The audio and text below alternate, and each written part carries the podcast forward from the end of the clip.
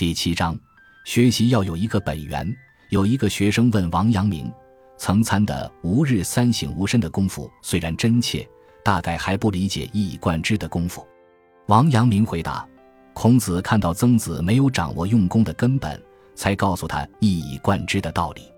学习的人如果真能在中树上下功夫，难道不就是做到一贯了吗？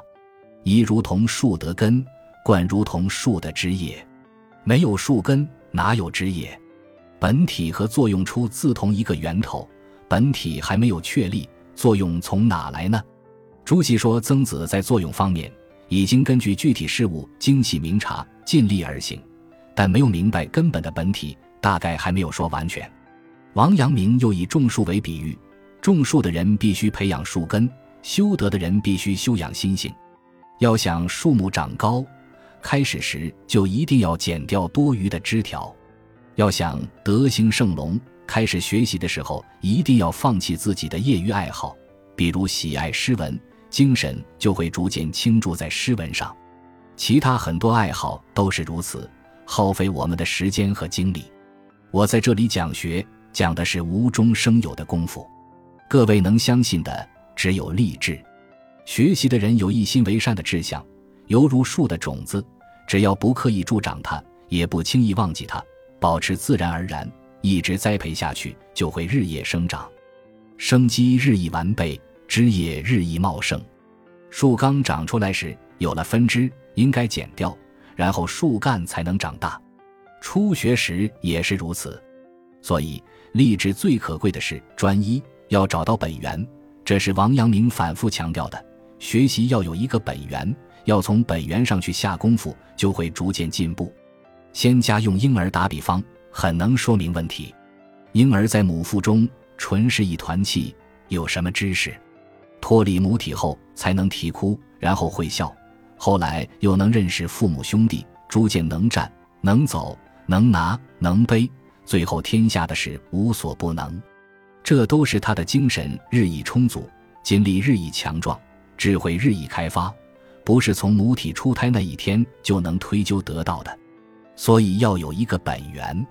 圣人能让天地定位、万物化育，也只是从喜怒哀乐还没有生发的中和状态里修养得来的。后世儒生不明白格物的学说，看到圣人无所不晓、无所不会，就想在开始时把一切彻底推究明白，哪有这样的道理？先生接着说：立志用功，就好像种树。开始时生根发芽，没有树干；有了树干，没有枝节；有了枝节，然后有树叶；有了树叶，然后有花果。刚种植时，只顾栽培浇灌，不要想着枝啊、叶呀、花呀、果呀，空想有什么用？只要不忘记栽培浇灌的功夫，乃用担心没有枝叶和花果。在王阳明看来，掌握了本源，就等于抓住了事情的主宰。天地间的万物变化没有瞬息停止过，但有了一个主宰，就能不先不后、不急不缓。即使千变万化，主宰是一成不变的。人是有了这个主宰才产生的。如果主宰安定，如同天地运行一样，虽永无停息，时刻千变万化，也能从容自在。这就是所谓的天君泰然，百体从令。如果我们的内心安定自在。那么一切都随着这颗心而井然有序。如果没有主宰，就只看到气在四处奔流，怎么会不忙呢？王阳明又用船的舵作为比喻，做学问必须有个根本的宗旨，下功夫才有着落。即使做不到从不间断，也可以像船有一个舵，一提就能找到正确的方向。否则，虽然是做学问，但也只是一袭而去。只是偶然合乎天理而有所获，日常的行为还是没有方向。